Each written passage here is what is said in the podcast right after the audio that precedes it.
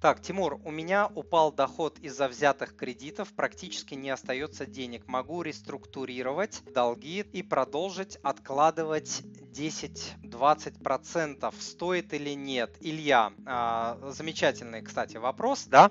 А, я на него тоже частенько отвечаю, но никогда не, упускаю э, шанса ответить э, еще раз. Смотрите, если у вас есть э, долги, которые вот так, да, уже, то есть вы стоите а, на кончиках пальцев, вода вот так вот, и вы еле дышите, то, а, естественно, нужно бежать к кредиторам и просить реструктуризации, чтобы вам немножечко там вода вот так вот а, спала и а, спала или спала, как правильно сказать, и вы смогли нормально дышать. Что делать потом? Потом вы формируете подушку в половину месячного дохода. Это такая подушка небольшая, то есть она от больших каких-то бед не спасет, а от маленьких спасет. Там лопнула, ой, не знаю, там какая-то мелочь по машине, какая-то вот ерунда такая срочная произошла, вот у вас есть пол дохода месячного.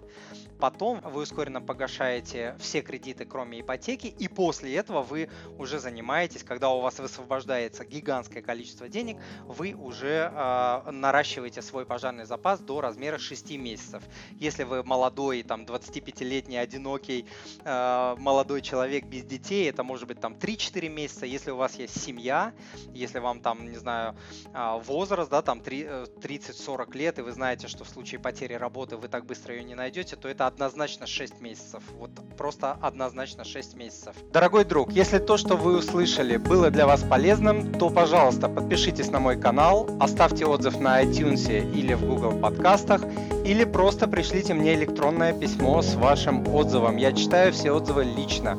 Заранее большое спасибо.